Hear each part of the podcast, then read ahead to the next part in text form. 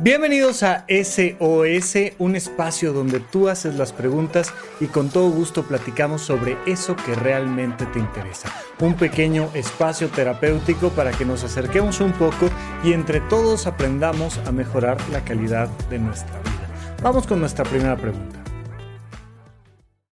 Hola Rafa, ¿cómo estás? Mi nombre es Gustavo, vivo aquí en Ciudad de México, tengo 30 años y en primer lugar quiero felicitarte por el esfuerzo que haces por crecer el proyecto de supracortical desde Puentes, ahora con las otras plataformas que tienes alternas al podcast. Y en segundo lugar, eh, te cuento muy rápido, últimamente he pasado por un par de procesos de selección, esto a nivel laboral, en las cuales eh, los objetivos no se han cumplido por una u otra razón y en ese sentido quería preguntarte un par de cosas. La primera, ¿cómo podemos canalizar el fracaso en ese sentido para evitar eh, caer en una depresión o quizá en un círculo vicioso, ¿no? El cual nos puede llevar a tomar decisiones no tan correctas. Y en segundo lugar, ¿cómo puedo aprender de ello? Porque el lugar común es, ok, hay que sacarle provecho a los errores, identificarlos, escribirlos y tal, pero ¿cómo de verdad puedo yo tomar la mejor experiencia de esto y poderla aplicar en futuras oportunidades? Gracias, te mando un saludo. Querido Gustavo, es una gran pregunta. A ver, por lo que estoy entendiendo, has estado yendo a una serie de entrevistas de trabajo y no te has quedado en los trabajos correspondientes y entonces eso lo estás leyendo como un fracaso, ¿no? No estamos obteniendo los resultados que estamos buscando. Evidentemente cuando estoy buscando trabajo y alguien me contrata, pues lo veo como un éxito. Es como, wow, qué padre. Sí, sí me eligieron. Recordemos que a todos los seres humanos lo que más miedo nos da es que no nos elijan, es no ser parte de la manada. Nos gusta y nos sentimos seguros cuando alguien nos elige. Pero la pregunta que me haces me lleva a muchas reflexiones. Voy a tratar de, hablar de varias cosas en concreto. Lo primero, efectivamente, cuando vas teniendo fracasos, fracasos, fracasos, fracasos, fracasos, fracasos, por más que Instagram te diga que el camino del éxito está hecho de fracasos y por más que Rafa Rufus te diga que fracasar es parte del proceso y por más que te diga quien te diga lo que te diga, hay una serie de eventos donde vas identificándolos como un fracaso que van mermando tu autoestima, vas perdiendo confianza. Hay que tener cuidado con eso hay, que buscar un autocuidado en el elemento del fracaso. Entonces, si bien laboralmente estoy fracasando, entre comillas, porque no me eligieron en el trabajo, pues es importante que haya otras áreas de mi vida donde esté teniendo éxitos. Recordemos que esta felicidad, ¿no? Eh, eh, Tony Robbins dice que Happiness is success, que la felicidad depende del éxito. Entonces, es exactamente igual si es un pequeño éxito como que no sabía cocinar un pastel imposible y ahora ya sé cocinar un pastel imposible, o como que levanté una empresa transnacional que está facturando billones de dólares. O sea, al final, a nivel emocional, es importante alcanzar algún éxito. Entonces, te diría yo, es menos controlable que te contraten, es más controlable el decir, voy a correr 5 kilómetros este fin de semana, o 10, o 15, no sé cuántos, dos. Oye, voy a este, tener una salida muy agradable con mi familia o voy a disfrutar muchísimo un partido de fútbol con mis amigos o pero es importante tener otras áreas de tu vida donde vayas sintiendo éxitos para que tu autoestima no se vea mermada por estos fracasos laborales constantes. Punto número uno. Punto número dos. No conseguir empleo fácilmente lo podemos identificar como el hecho de creer que nosotros no estamos siendo suficientes. Pero muchas veces es como ser un cubierto, ¿no? Imagínate que tú eres un tenedor y ahorita, pues quien está contratando es gente que hace sopas. Y entonces dicen, oye, yo lo que ando buscando es cuchara, ¿no? Y entonces, pues eh, este tenedor está increíble, tiene un gran currículum, una gran formación, pero es un tenedor, no me sirve, ando buscando una cuchara. Dejas al tenedor y el tenedor dice, ah, es que no soy suficiente. Si alguien tiene que aprender, por ejemplo, a lidiar con esto, son los actores que están todo el tiempo haciendo casting, casting, casting, casting, y de repente dices, oye, pues ando buscando a alguien como tú, pero que mida 10 centímetros más, o que mida, este, que, que pese unos kilos extra, o que mm, tenga más cabello o menos cabello, o que su tono de voz sea un poco más agudo, más grave, o, ¿no? y te vas acostumbrando a que el hecho de que no te elijan era porque tú estabas miscasting, porque no eras lo que el proyecto estaba buscando, no porque no seas un buen actor o no seas capaz. Bueno, en el mundo laboral es igual. Oye, no, en este momento no hay, no hay trabajo para ti porque estamos buscando a una persona que cobre menos y tú cobras mucho. Oye, pues es que yo ya no te puedo cobrar menos. Lo entendemos perfecto, pero estamos buscando a alguien, a lo mejor no con tu nivel, no con tu currículum, pero que nos cobra menos. Es, lo, es para lo que nos alcanza ahorita.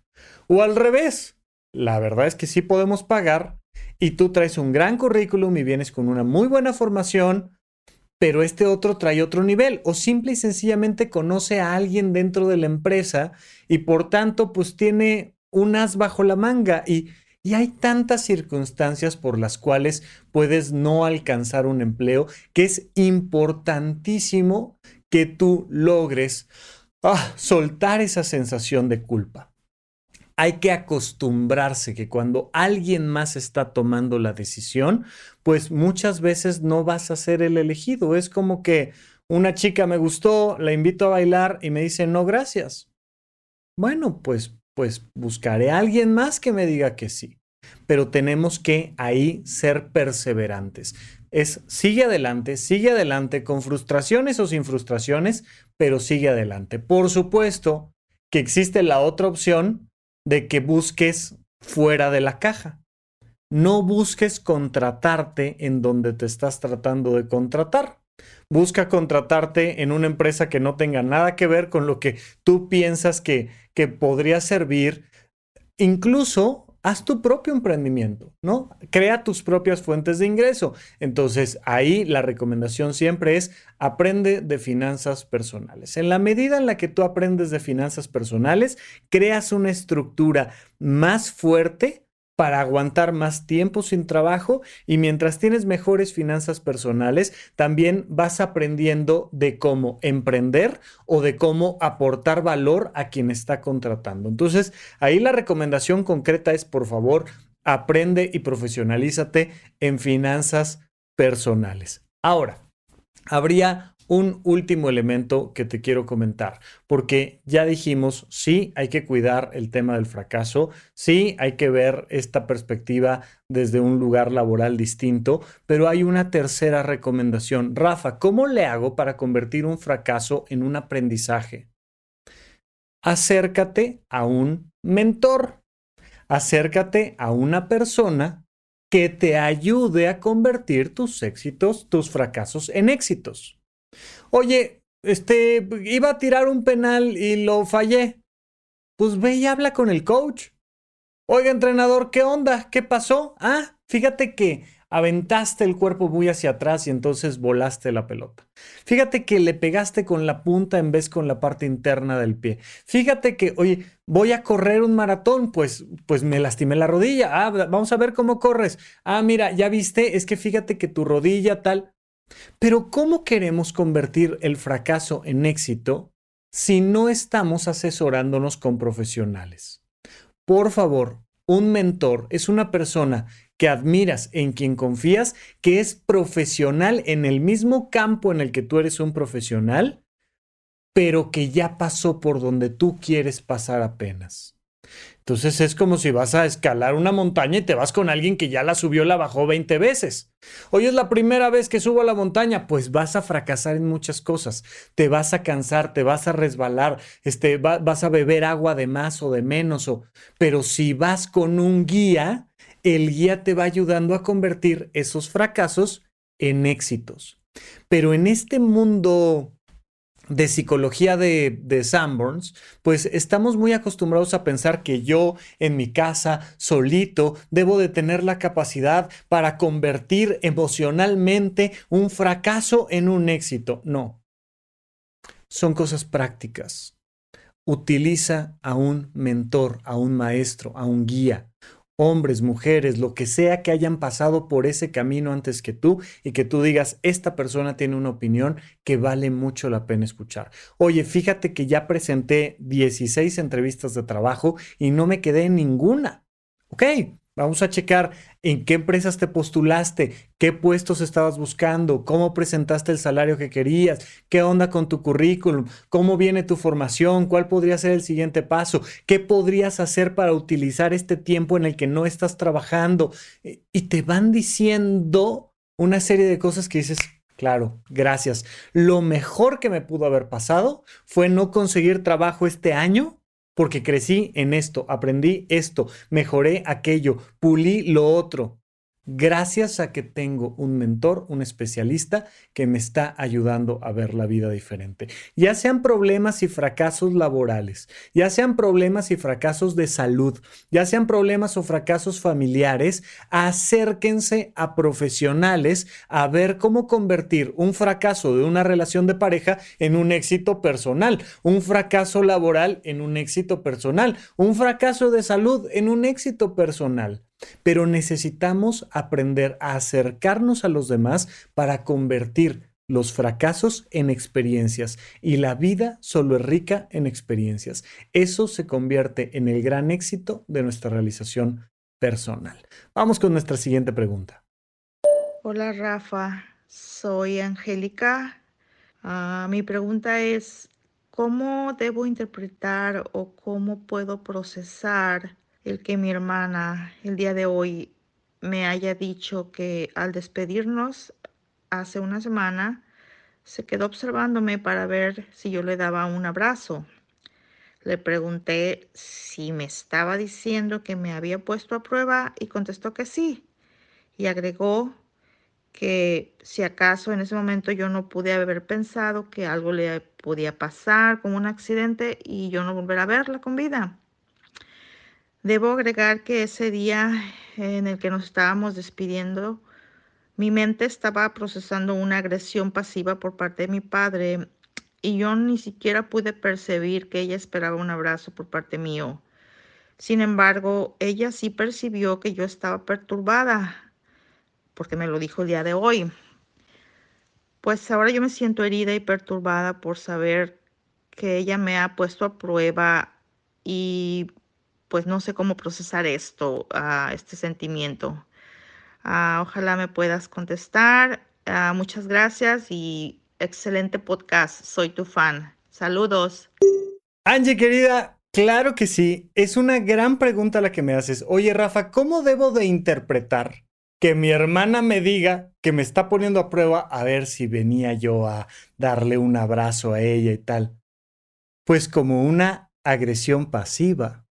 Tal cual.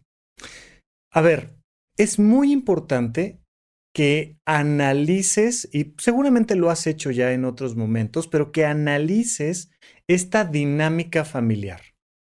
Yo vengo procesando un trancazo emocional porque mi papá está siendo pasivo-agresivo. Y mi hermana me pone a prueba. A ver, mendiga, si vienes a darme un abrazo porque ¿qué tal si me muero? ¡Ay! Oye, pues están saliendo balazos por todos lados. ¿Qué onda? Es un comentario pasivo-agresivo. Ah, entonces Angie lo que tienes que hacer es enojarte muchísimo con todos y mandarlos al demonio. Y no, no, no, no, no, no, no. Calmémonos. Ok. Sí me parece que tu hermana fue agresiva en esta manera de interactuar contigo. Porque si tu hermana quiere un abrazo, tiene que pedir un abrazo. Estamos muy mal acostumbrados en el mundo, en particular en Latinoamérica. Estamos muy mal acostumbrados a pensar que si me amas, tú debes de adivinar lo que yo necesito. Y cuando yo lo necesito, me es muy fácil ponerte en la cara la idea de que era obvio que lo necesitaba. Oye, yo te dije que no tenía agua en el departamento y te dije que este, había un problema con la cisterna y te dije que... Y a ti no se te ocurrió decir voy para allá a ayudarte. Oye, pues es que, perdóname, pero pues la manera en la que lo estábamos platicando, y me, platicaste lo del agua, pero también me platicaste que se te acabó el, el, pan de caja, pero también me platicaste que, no, ay, pues si yo en realidad te importara, tú deberías de saber lo que yo necesito, quiero, pienso, wow, wow, wow, wow, wow, no. Así es que tenemos que modificar la dinámica que tenemos con la familia. Hay que tener cuidado y esto hay que hacerlo Em, despacio, hay que hacerlo con sabiduría e incluso si puedes, directamente ve a terapia para platicar de los detalles de esto. No vayas a decir después, ay, pues es que Rafa en el podcast dijo, no, no, no, espérate. O sea, cuando las cosas son tan delicadas, vale la pena platicar dos, tres, cuatro veces con un terapeuta profesional que me ayude a desenmarañar el tema de la agresión pasiva de mi familia. ¿Ok? Pero todas las relaciones interpersonales, evidentemente esto incluye a las relaciones familiares, mejoran con límites y comunicación. Un puente tiene límites y comunicación. Entonces, entre esta isla y aquella isla vamos a construir un puente. Es decir, vamos a crear un camino por donde sí podemos pasar y barreras por donde si nos salimos de aquí nos caemos al mar. Toda comunicación que se mejore entre dos personas va a mejorar la relación, pero también los límites muy claros. Entonces, tal vez me es más difícil hablar con mi papá y resolver el tema de la pasivo-agresividad de mi papá. Tal vez me es más difícil con mi hermana. Tal vez es más difícil con mi mamá o con otro hermano. No sé con quién es más difícil o con quién es más fácil, pero empieza por las relaciones que sean más sencillas de corregir. Y entonces te diría yo, hay que ver si tenemos que mejorar los límites o tenemos que mejorar la comunicación o las dos cosas al mismo tiempo. Entonces, a ver, hermanita, ven. Te voy a contar lo que yo sentí. Y tú me vas a contar lo que tú sentiste y luego vamos a ver qué hacemos hacia adelante. Ojo aquí, porque cuando quieres pelear con alguien, habla del pasado. Cuando quieres resolver tus problemas con alguien, habla del futuro. Entonces, cuando estoy con mi hermana, le digo, oye, tú me dijiste que me pusiste a prueba y me hiciste sentir de tal o cual manera. Punto pero me interesa mucho estar bien contigo. ¿Cómo nos ponemos de acuerdo con límites y comunicación para mejorar nuestra relación hacia el futuro? ¿Cómo le hacemos para que esto no vuelva a pasar? Voy a simplificarlo en extremo, por favor, insisto, estos son cosas que a lo mejor requieren varias sesiones individuales en terapia, pero voy a simplificarlo. Vamos a suponer que mi hermana efectivamente quiere apoyarme en este proceso. Y entonces nos ponemos de acuerdo y decimos, mira, muy fácil, lo necesite o no lo necesite, lo quiera o no lo quiera, tú y yo siempre nos vamos a saludar con un buen abrazo y nos vamos a despedir con un buen abrazo. Y si un día estamos enojadas la una con la otra y no, el abrazo no viene al caso, entonces, ¿sabes qué? No nos abrazamos, pero eso ya nos da un dato de alarma de que tenemos que sentarnos a tomar un café. Pero a partir de este momento, que tú y yo no nos abracemos, significa que tú y yo tenemos que sentarnos a tomar un café. Pero, en general, saludo y despedida, tú y yo, donde quiera que estemos, va a ser con un abrazo. Estamos planteándolo en futuro. Porque cuando lo planteó en pasado, solo es discusión. Es que no te importó, es que no me abrazaste, es que te fuiste, es que claro, es que solo te importa lo que dice mi papá, es que, es que, es, y vas hacia atrás, hacia atrás, hacia atrás, hacia atrás, y no resuelves nada. Entonces yo creo que debes de interpretarlo como una agresión. Eso no significa que te pongas a hacer que arda Troya en ese momento, no, simplemente es, ok, vamos a separar a cada uno de los miembros de la familia y a discutir uno a uno con ellos para mejorar comunicación y límites hacia el futuro y tener una mejor relación interpersonal con cada uno de ellos en el futuro. Nada más complejo que las relaciones humanas en este universo. Entonces, no porque te lo esté diciendo yo así, significa que va a funcionar a la primera. A veces necesitamos asesorías de profesionales y a veces necesitamos muchas ocasiones en las que intentamos resolver esto y lo vamos a hacer a lo largo de la vida. Pero es un proceso relativamente simple el decirte límites y comunicación y diálogo hacia el futuro. Vamos con nuestra siguiente pregunta. ¿Qué onda, Rafa? ¿Cómo estás? Este, me llamo Carlos. Antes que nada, quiero decirte que me encanta Sopa Cortical, soy fan ya desde hace rato. Y bueno, esta es mi pregunta para SOS. Eh, fíjate que yo conocí a una chica por Bumble, nos llevamos bien, todo bien, y hasta hace un tiempo me, pues digamos que me gustó. La neta ya no sé, la, la busqué, le invité a salir un par de veces, eh, me dijo que no podía porque tenía compromisos con amigos, familiares, tal. Y dije, bueno, ¿no? Y ahorita pues ya no, no hemos hablado, ¿no? Ya el último mensaje que le envié me dejó en visto. Y pues me modo, ¿no? Así pasa luego. Eh, la verdad sí me gustaba mucho. Y este, pero no sé, o sea, ya me hice la idea de que pues ya no, no vamos a hablar. Eh, pero aquí es donde entra mi duda, o sea, no sé si si lo que siento es como, como mi ego herido o no sé si de verdad extraño, estoy medio confundido y bueno, espero que, que me puedas ayudar y se pueda ayudar a alguien más con, con esta pregunta. Saludos. Carlos, muchísimas gracias por la pregunta. Te mando un abrazo hasta allá. A ver, por supuesto que es tu ego herido. Y está bien, es normal. O sea, estas cosas pasan y duelen, ¿no? Eh, eh, las filosofías orientales nos dicen que debemos de trascender el ego. Y tienen mucha razón.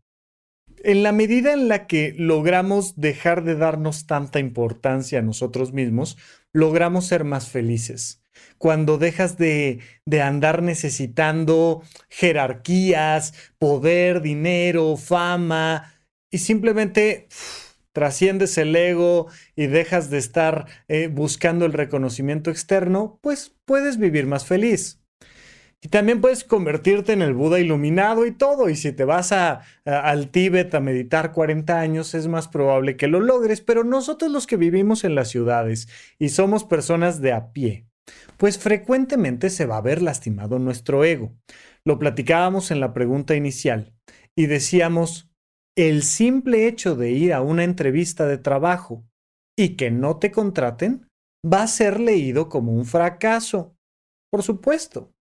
El hecho de que conozcas a una persona que te gusta y de principio pues sí haya una conexión y luego la persona desaparezca, también va a ser leído como un fracaso ay, es que las personas no nos deberían de gustear, este, deberían de ser suficientemente valientes y maduras emocionalmente para venir y hablar de frente por qué no quieren estar con nosotros y hacer un cierre. Y, pues, sí, sí, sí. Si nosotros fuéramos emocionalmente maduros para aceptar que una persona decidió irse y se va. Pero como sabemos los seres humanos que la mayoría de las veces que le dices a alguien, discúlpame, no me interesas, se va a ofender y se va a lastimar y tal, dice la gente, no sé, es que me lo ahorro y lo gusteo y se acabó. Es decir, simplemente desaparezco de la relación y se acabó. ¡Ay, qué horror! Sí, sí, sí, sí, vaya, todos deberíamos de ser más maduros para aceptar que alguien no quiere estar con nosotros y todos deberíamos de ser más maduros para, pues, ser capaces de decirle a alguien, no quiero estar contigo. Pero no somos el Buda iluminado, vuelvo al mismo principio. Es mucho más probable que estemos en un nivel de conciencia un tanto cuanto más mediano bajo. Entonces, la gente agarra y se va. Ahora, la probabilidad que tienes de que alguien que conoces a través de una app de citas te guste es muy alta. Estadísticamente hablando. Y yo creo que si tú quieres trabajar con tus emociones, es importante que aprendas lo mismo que decíamos en la pregunta 1, a hacer entrevistas de trabajo y que no te contraten. Ir y pedirle a una chica que si baila contigo y que te diga que no, está bien, no está mal, pero hemos tomado esta idea de que this is the one, ¿no? o sea, esta era mi oportunidad, esta era la persona correcta. Y claro, no nos va a gustar que nos quiten algo que, que, que nos había gustado en algún punto, ¿no? Es, es como que empiezas a, en un restaurante pides ahí las quesadillas de Huitlacoche, ¿no? Te traen las quesadillas, le das la primera mordida y dices, mmm, esto está riquísimo. Y de repente te dicen, no, ya, se las voy a quitar, perdón, estas no son de ustedes. Oye, pero ya me habían gustado, yo, yo, yo pensé que este era el platillo para mí. Bueno, esas cosas pasan. Entonces, recomendaciones rápidas. Todos tenemos que aprender a lidiar con el rechazo, ya sea que nos digan por qué no nos están contestando o ya sea que simplemente nos dejen en visto y se vayan. Tenemos que aprender a lidiar con el rechazo laboral, con el rechazo familiar, con el rechazo de pareja, definitivamente. Pero, recomendaciones rápidas. Move on. Viene la emoción y se vale ah, sentir el golpe, ah, procesar la emoción un rato, un día, dos días, tres días. Acuérdate como Siddhartha Gautama, el Buda, que se sentó abajo de un árbol y dijo, no me paro de aquí hasta que no me ilumine y se paró iluminado, ¿no? Eso cuenta la historia. Viene el golpe emocional. Vive el golpe emocional, súfrelo, llóralo, escribe, este, háblale, haz lo que tengas que hacer. Pero debes de buscar un momento donde digas, hasta aquí, se acabó. Superado está. Ya lo lloré, ya lo dije, ya fui a terapia, ya lo comenté, ya. Hay un momento en donde aceptas que México volvió a perder un partido en el Mundial y que fue eliminado. Hay un momento donde aceptas que no te contrataron en este trabajo. Hay un momento donde aceptas que te robaron la cartera o que te dejaron en visto. Y en ese momento Oh, sueltas y te mueves hacia adelante. Hay que buscar crear una red de apoyo, una red de contención emocional para que tu vida no dependa de un solo factor emocional. Entonces, Oye, además de esta chica que me gusta, además tengo amigos, además tengo familia, además tengo un curso que me encanta, además estoy emprendiendo, además estoy ahorrando, además voy a manejar un auto padrísimo, además, además, además, además, además, voy llenando mi vida de experiencias deportivas, artísticas, científicas, familiares. Y entonces, pues sí me duele en el ego que me hayan dejado en visto, pero tengo una red emocional que me soporta para estos elementos. Y por otro lado, ¿no? Pues si en algún momento se incorpora, pues qué padre, es parte de mi nueva eh, vida emocional que esta persona ahora forma parte de, de mi red. Está maravilloso. Pero hay que vivir la emoción, hay que aceptar que duele, te va a doler a ti, me va a doler a mí, a todos, duele. Vives el dolor, lo sueltas y continúas alimentándote de esta red emocional que has creado a través de tu realización individual y de la realización con otros vínculos significativos que tienes. Si no tienes estos vínculos significativos y si no has estado trabajando en tu propia realización personal, que alguien te deje en visto puede ser verdaderamente una causa de depresión mayor tremenda. Así es que hay que tener cuidado. Pues hasta aquí nuestro SOS de esta semana, que forma parte del podcast de Supracortical, que puedes escuchar en cualquier plataforma donde escuches podcast, e incluso lo puedes ver en mi canal de YouTube, en arroba Rafa Rufus. Y si quieres tú mandar un mensajito de voz, me puedes mandar un mensaje de voz vía WhatsApp al 556540 5599 y será para mí un placer en verdad poder platicar contigo y contestarte eso que necesitas saber para incrementar la calidad de tu vida. Te mando un abrazo, yo soy el doctor Rafa López, hasta la próxima.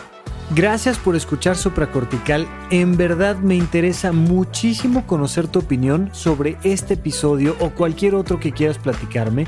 Puedes encontrarme como arroba Rafa Rufus en Twitter, en Facebook y en Instagram. Quiero darte las gracias por escuchar Supracortical y sobre todo por suscribirte y seguirme donde sea que estés escuchando este programa y así te puedes enterar todo el tiempo de nuestros próximos estrenos.